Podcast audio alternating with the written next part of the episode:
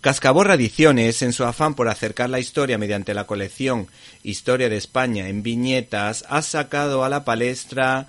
un producto realmente entretenido orientado para niños y jóvenes que sufren los sistemas educativos de las distintas comunidades autónomas que parcelan la historia y manipulan las investigaciones de esta ciencia social según intereses políticos, sobre todo de corte nacionalista barra separatista. Este álbum, titulado 1525 Pavía, ha sido creado por el guionista Rafael Jiménez y el dibujante José Antonio Sollero, centrándose con acierto en un episodio histórico como la batalla de Pavía que tuvo lugar el 24 de febrero de 1525,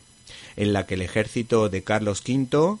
rey de España, para más señas, por si no lo saben, las víctimas del alose o similares, se enfrentó al ejército francés en la ciudad italiana de Pavía en la que el militar español don Antonio de Leiva organizó una defensa de esas que se le dan también a los soldados españoles con acierto y que sirvió para constatar el poderío español solo comparable con imperios como el romano.